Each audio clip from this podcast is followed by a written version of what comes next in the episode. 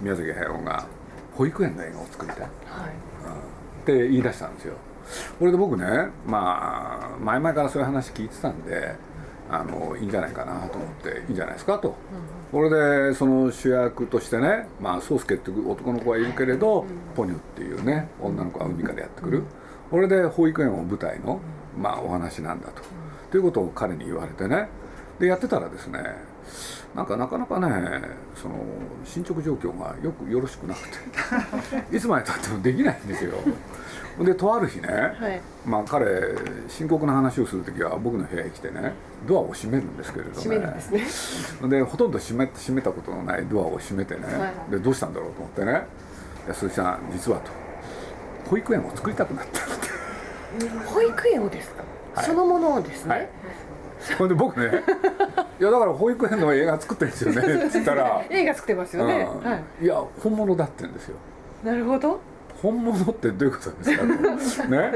そしたらまあジブリのスタジオがあってその裏側にね、はい、彼のアトリエがあるんだけどね、はい、実はその隣に土地が今度開くと、はい、そそこにね、まあ、一種保育園を作ってみたいでなんだかっつったらまあジブリでもまあ、特にアニメーションっていう仕事は女性が多く働いててで、まあ、もちろん結婚してで子供が生まれるってことがあるわけですよ。でその子たちのためのまあね保育園なんだと。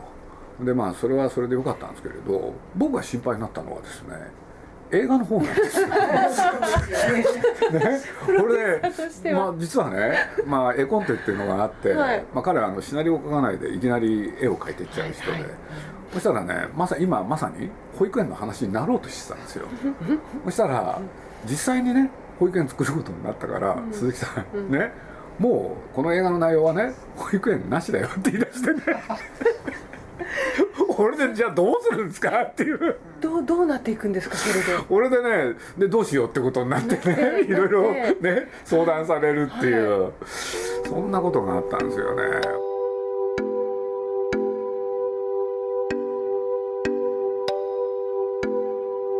鈴木敏夫のジブリ汗まみれ。今週はフリーアナウンサーの渡辺真理さんをインタビュアーに迎え人を育てる極意とは？そしてプロデューサーとしてジャーナリスティックに客観的にあるべきこととはをテーマにお送りします。まずはこんなお話から。私の本当に浅い認識かもしれないんですがでも例えばその宮崎監督や高畑監督と鈴木さんとの出会いっていうことも含めてでも私から見るとやっぱり宮崎監督と高畑監督という天才2人を社会につなぎ止めるといいますかトランスレートするといいますか ですか社会となんとなくあのその作品をプロデュースっていうのはそういうこういう天才がいなかったらつまり鈴木さんという社会とつなぐ天才がいらっしゃらなかったらおそらくジブリはないだろうし私たち見てないのかもしれないなっていうのをずっと思ってきているんですがプロデューサーっていうそんな一言で表されるこんな大変なことって鈴木さんどんな仕事と先生たちは考えればいいんですか？鈴木さんのお仕事を。いやでもあのおっしゃった通りなんですよ。おっしゃった通りってのはどういうことかって言ったら、まあ、僕なんか自分が出版社にいたじゃないですか、はい、そしたらそこでの経験が役に立ったんですよ。でなんでかって言ったらまあ出版社ってねそのいわゆるなんていうんですかね。いわゆる雑誌を作る記者とそれから編集者。この2つがあるんですよね、はい、でまあ僕も取材をして記事を書く、はい、そういう仕事もやりましたけど一方で作家と組んで作品を作るっていう仕事もやってたんですよね。で特にね、まあ、あの2人と付き合う時にはその後者。要するに作家と一緒になって一つの作品を作る。それが役に立つんですね。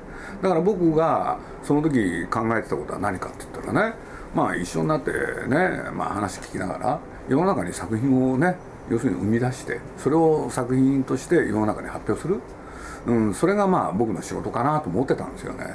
だから特別ね何て言うんだろう。あの大それた仕事だとかねそういうふうには思わなかったんですよ。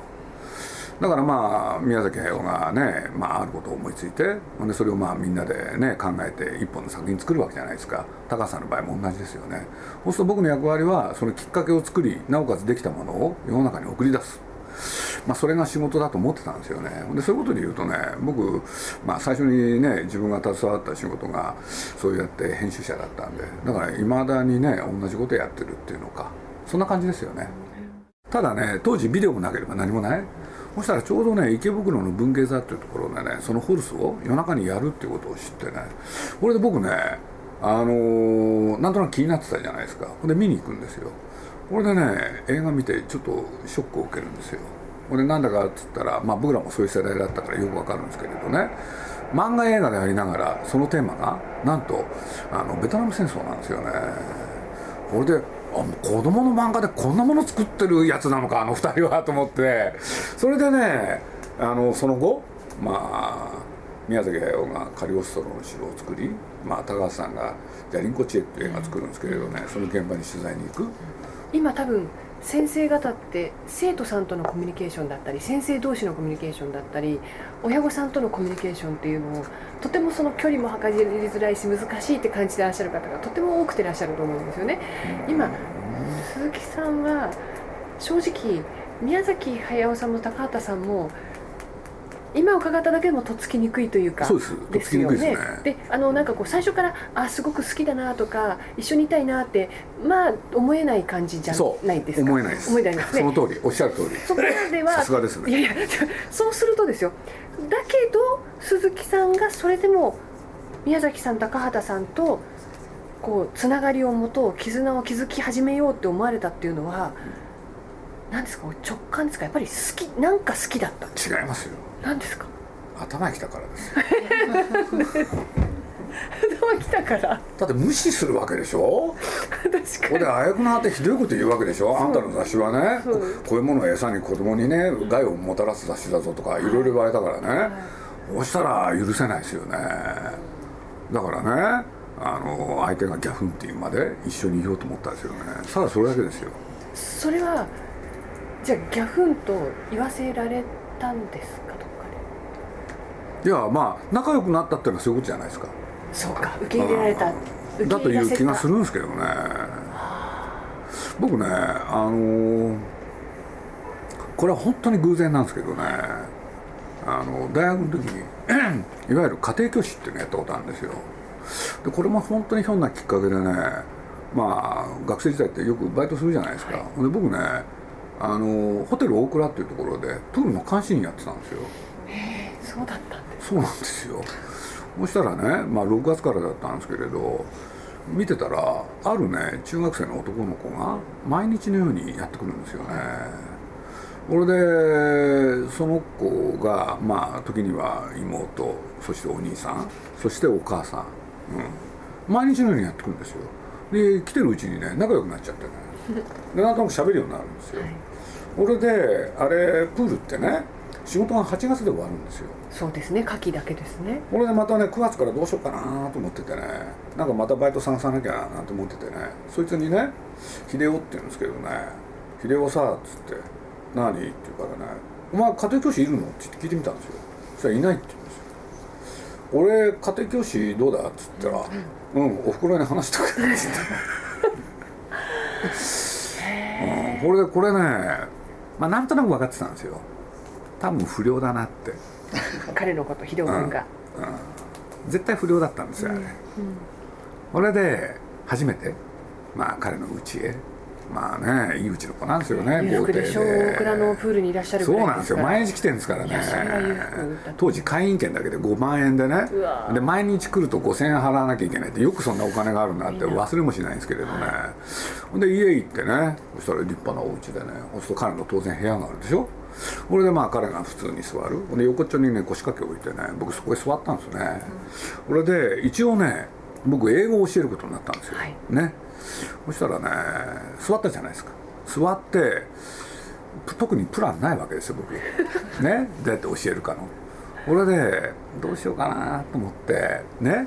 まあこれ言葉で言うとなかなか難しいんですけど右手をね自分のこめかみのとこへね上げたんですね僕、はい、上げたんですよ、はい、で上げた瞬間ねここの子供がね右手が飛んできたんですよ。右手っていうのはげんこつが、はい、そしたら僕はこの右手で彼のげんこつをね受け止めちゃったんです、はい、バシッと、はい、すごい力でした、はい、うん、で僕キャッチボール得意だからふいって力抜いたりして。そしたらねニコッと笑ってねそいつが「ね？できるな先生」っ てえ鈴木さんは察知なさったんですか？だから違うんですよ。偶然なんです。本当の本当の偶だ然。本当の偶然。すごいな。でね？後でおふくろさんに聞いたんですよ、まあ、この間家庭教師が一体何人いたか。うわーサウンドミュージックみたいなで大体ね1日か2日でねみんなクビなんですよ、なるほうん、でところが、まあ、僕とやり始めて1週間に2回だったか3回だったか忘れたんですけれどね。まあ毎日僕が通ってたらお母さんがね夜ね「お茶でも飲んでいきませんか?」って言って2人っきりで。ほんで実はこういう息子なんだと。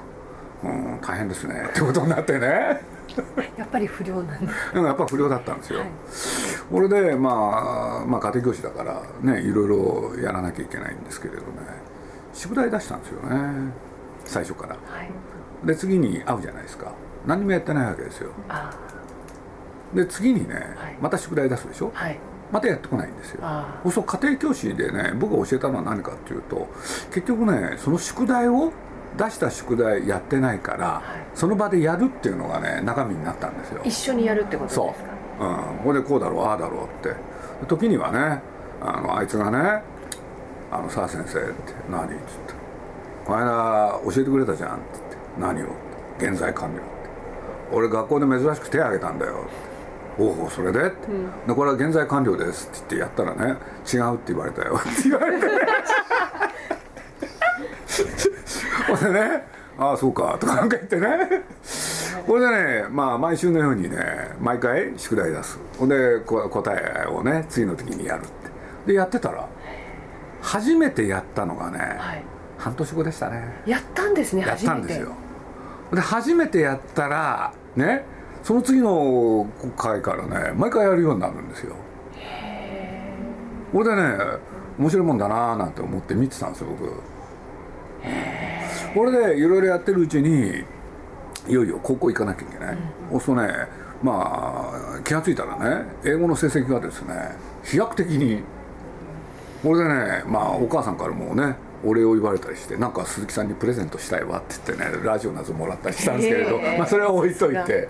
そしたらねまあ自慢話ですねこれ聞いて喋ってると。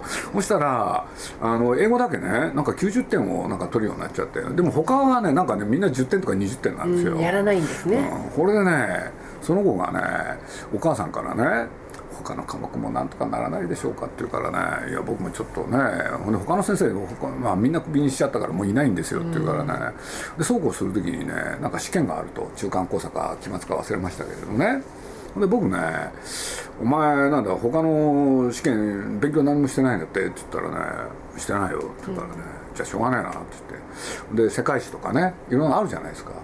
これでじゃあまあしょうがない。とっておきの方法をねちょっと教えてやるっつって。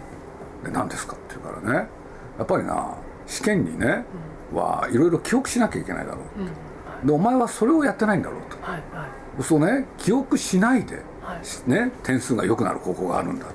はいはいはい聞きたい。はい、で何ですか？って言うからね、カンニングペーパーで。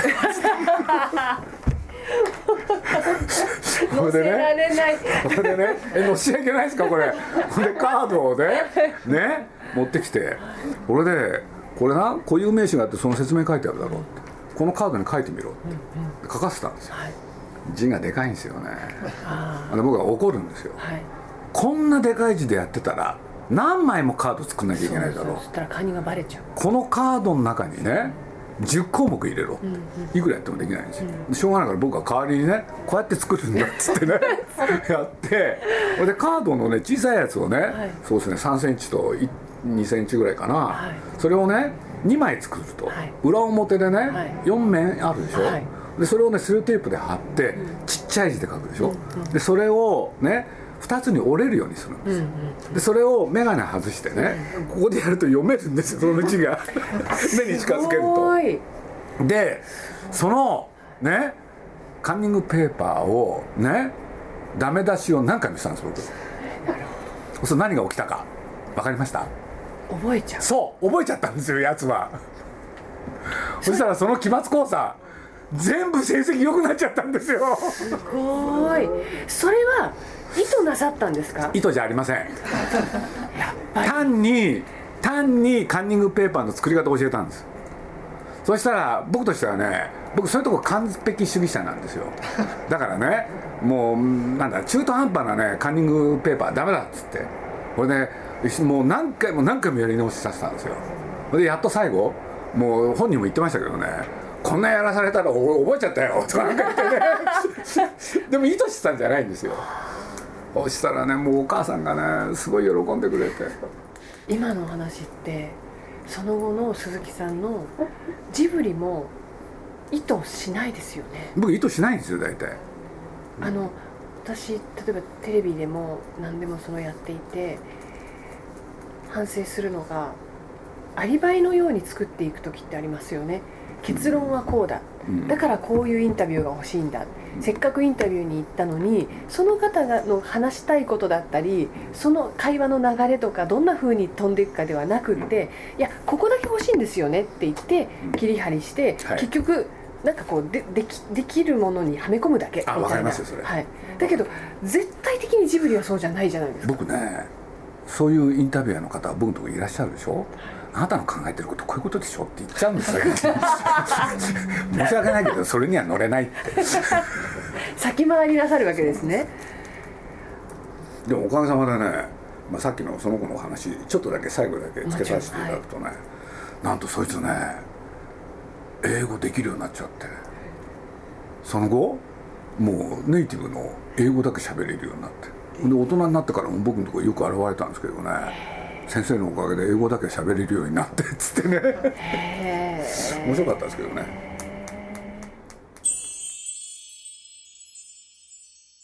経済お金っていうのはどんなふうにお付き合いをしていこうとかどんなふうにご覧になってますか？あのお金に関してはねあの抽象的ですけれど2つ思ってるんですよ。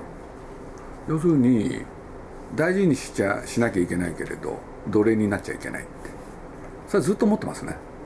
だから大事にしなきゃいけないっていう時にはね、まあ、例えばジブリの最大の売りってね、まあ、いろんなとこからお金出していただくじゃないですか。そうするとね、まあ、映画会社にもそういうことがあるんですけれど出していただいたお金が全部フィルムに使われるわけじゃない。他のものにもいろいろ使われたりするんですよ。だけど僕はねジブリのセールスポイントその1ね出していただいたお金は全部フィルムになりますって。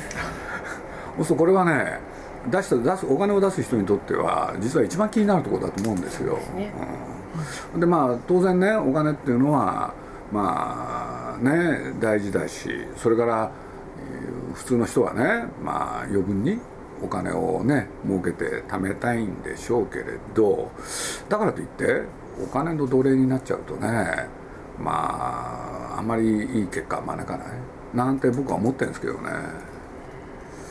それはなんとなくね高校ぐらいから思ってたんですよね。そんなに早く思ってらしたんですか、うん、思ってましたね。お金って何なんだろうって考えたことがあったからですね、うん、でまあ日常仕事やる時にはだからねまあなんて言ったらいいかな。例えばねよくあるじゃないですか。彼女がいるからねちょっと思い出しちゃったんですけれどね。あの無駄なものをすぐコピーする？結構怒るんですよ僕なんか大事だから取っておくっていうことでしょこれ。だけど僕に言わせるとね大事なことだったら頭に入れろなんですよ。それをコピーしてファイルに入れたら二度と見ないわけでしょ。安心しちゃいます。そうそれってねお金を大事にしないことだと思うんですよ。本当に。それと同時にせっかくいろんな大事なことっていうのはそれを自分の頭っていうのか体の中に入れることによって血となり肉となるわけでしょ。その大事なものをですよ。なんでそんなコピーしてファイルの中へ置いとかなきゃいけないのか。なんて考えるんですよ。でだとしたらね僕はね人間というのはある種あのケチであることって大事なことじゃないかなって気がしてるんですよね。人間として。覚える覚えればいいんですよ。そうですね、うん、忘れちゃうことって大したことじゃないから。と思ってるんですけどね。忘れてしまうことってのはもう「レって言って GO」なわけですよね。忘れればいいし、うん、大切なことっていうのは記憶の中に本当は残るはずなんです、ね、それもね随分考えたんですよ僕。あの記憶に残ることと記憶に残らないことその差は何だろうって随分考えましたね。それも高校生ぐらいいやそれはね大学生ぐらい考えたんですね。俺で、まあ、よく皆さん日記書いたりするじゃないですか、日記ってのは書く必要があるんだろうかって随分考えたんですよね。俺でね僕はね、まあ、これはね実を言うと受け売りなんですけれど吉行仁之助っていう人はそうやって書いてたんですよ、うん、であの人がねある文章の中でねそしたら書いてることがあの人ねはっきりしてるんですよね。きっぱりしててほんでねどうでもいい記憶は忘れろってだものすごい大事なことだなと思って。で大事なことは多分覚えてるよって、うん、でその時忘れててもねある日蘇ったりするって。秀夫君がパンチをしてきた時にこうパッと受けられた、はい。はい、その宮崎監督も高畑さんも吉行淳之介さんも多分鈴木さんが関わられる方ってそのキャッチ力というんでしょうか、うん、あのそこからこうコミュニケーションを取っていくそのキャッチ力というかだって普通宮崎さんのお出しになるそのリクエストだったりあの必要なのかもしれないけれども無駄な道なんてないと思うんですけどもものすごい迂回だったりとか、そういうことってどうしてそんなに柔軟にこう包容し包容力というんでしょうか。ふわっとこうそれをこうドンと構えて受けられるあのね大したことだと思ってないからですよね。大したことだと思ってない、うん、世の中に大したことって生涯に3回ぐらいしかないんじゃないかと思ってるんですよね、うん、大事なことって3回ぐらいしかないんじゃないかなって。これ例えばね頭へ来て怒るっていうのも生涯3回ぐらいだろうなと思ってるんですよね。今何回ぐらい使われてでそれとそれで次のこと言うとねはい、ね。でもそれってねじゃあ年単位で言ったら多少起こることが3回ぐらいあるだろう年だったら多少、うん。で月単位で言ったらちょっと起こることが3つぐらいあるだろう。って、大体こう考えてるんですよ。そう起こる前にねこれ3つの中入れていいかなって結構考えるんですよね。じゃあ感情的にパンって react なさることってそんな僕ないらしいんですよね。あるね。若者に言われたことあるんですけれどね。まあある若者に関してはねなんとかしようと思ってだらしがなかったからで随分怒ったんですけれどね。そしたらそいつがね大人になってから僕にね「鈴木さんは一度もね個人的感情で怒られたことは僕はなかったんでそれは感謝してます」って言われてねあちょっと嬉しかったですね、うん、だからあれなんですよ。自分のことだと思ってないんですよ僕。例えばねあのまあこれちょっと品のない話をちょっとしますね。というのは「まあ、風立ちぬ」とね「かぐや姫」っていう映画ってねあれそれぞれね50億円ずつかかったんですよ。そうするとね、まあ、これ皆さんピンとこないかもしれないけれど映画としてはね大変なお金なんですよね、はいはい、でそういう時にね僕ねなんて言ったらいいかなただ決めたのは僕なんですけどねというのはそのぐらいかかりそうだから。だけどやり始めたらね意図的に忘れるんですよね。意図的に忘れるんですか、うん、これでね日常はね全く忘れてますね。うんで一言だと思ってるんですよでよく皆さんに聞かれるんですよね。そんなお金使って心配にならないんですか？って言うから一言だから関係ないですよね。一度も心配にならないですよ何でも一言だと思ってますね。自分のことって何かあります？自分のことだと思わない性格なんですよね。それがまあ僕の欠陥なんでしょうけどね。でもあるんでしょうけれど。だからあのいろんな局面ってあるじゃないですか。そのなんか大変なそういう時なんかもね客観的にね今俺はこういうとこに立たされてるなと思うとねワクワクしたりするんですよ。鈴木さんは本当にジャーナリスティックな方なんですね。ジャーナリストって言いますよね。よくこう皆既日食を見ている人たちの中で一人だけその見ている人たちを見ている。僕ジャーナリスト大好きですね。こんなふうな方はまあ本当にお目にかかったことはなかなか。えそうなんですか、僕だから例えばね映画ドラマ見る時にもね例えば山田太一なんていう人は大好きだったんですよ。なるほど。でなんでかって言ったらあの人の視点っていつもジャーナリスティックでしょ？そうですそうですね、すごく客観的。にものを見る人は好きですね、うん、だってこんなこと他で言えないですけど筑紫さんだってごあの久米さんだって私ご一緒していても、うん、ここまで徹底した客観ではないと思いますまあ、それを指摘されたのはね高橋さんですね、うん、僕言われましたよねそれは。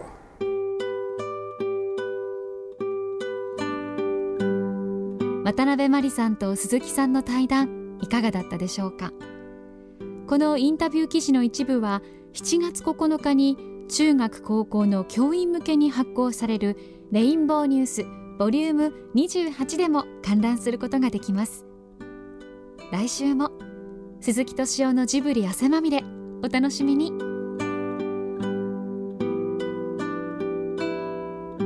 鈴木敏夫のジブリ汗まみれ。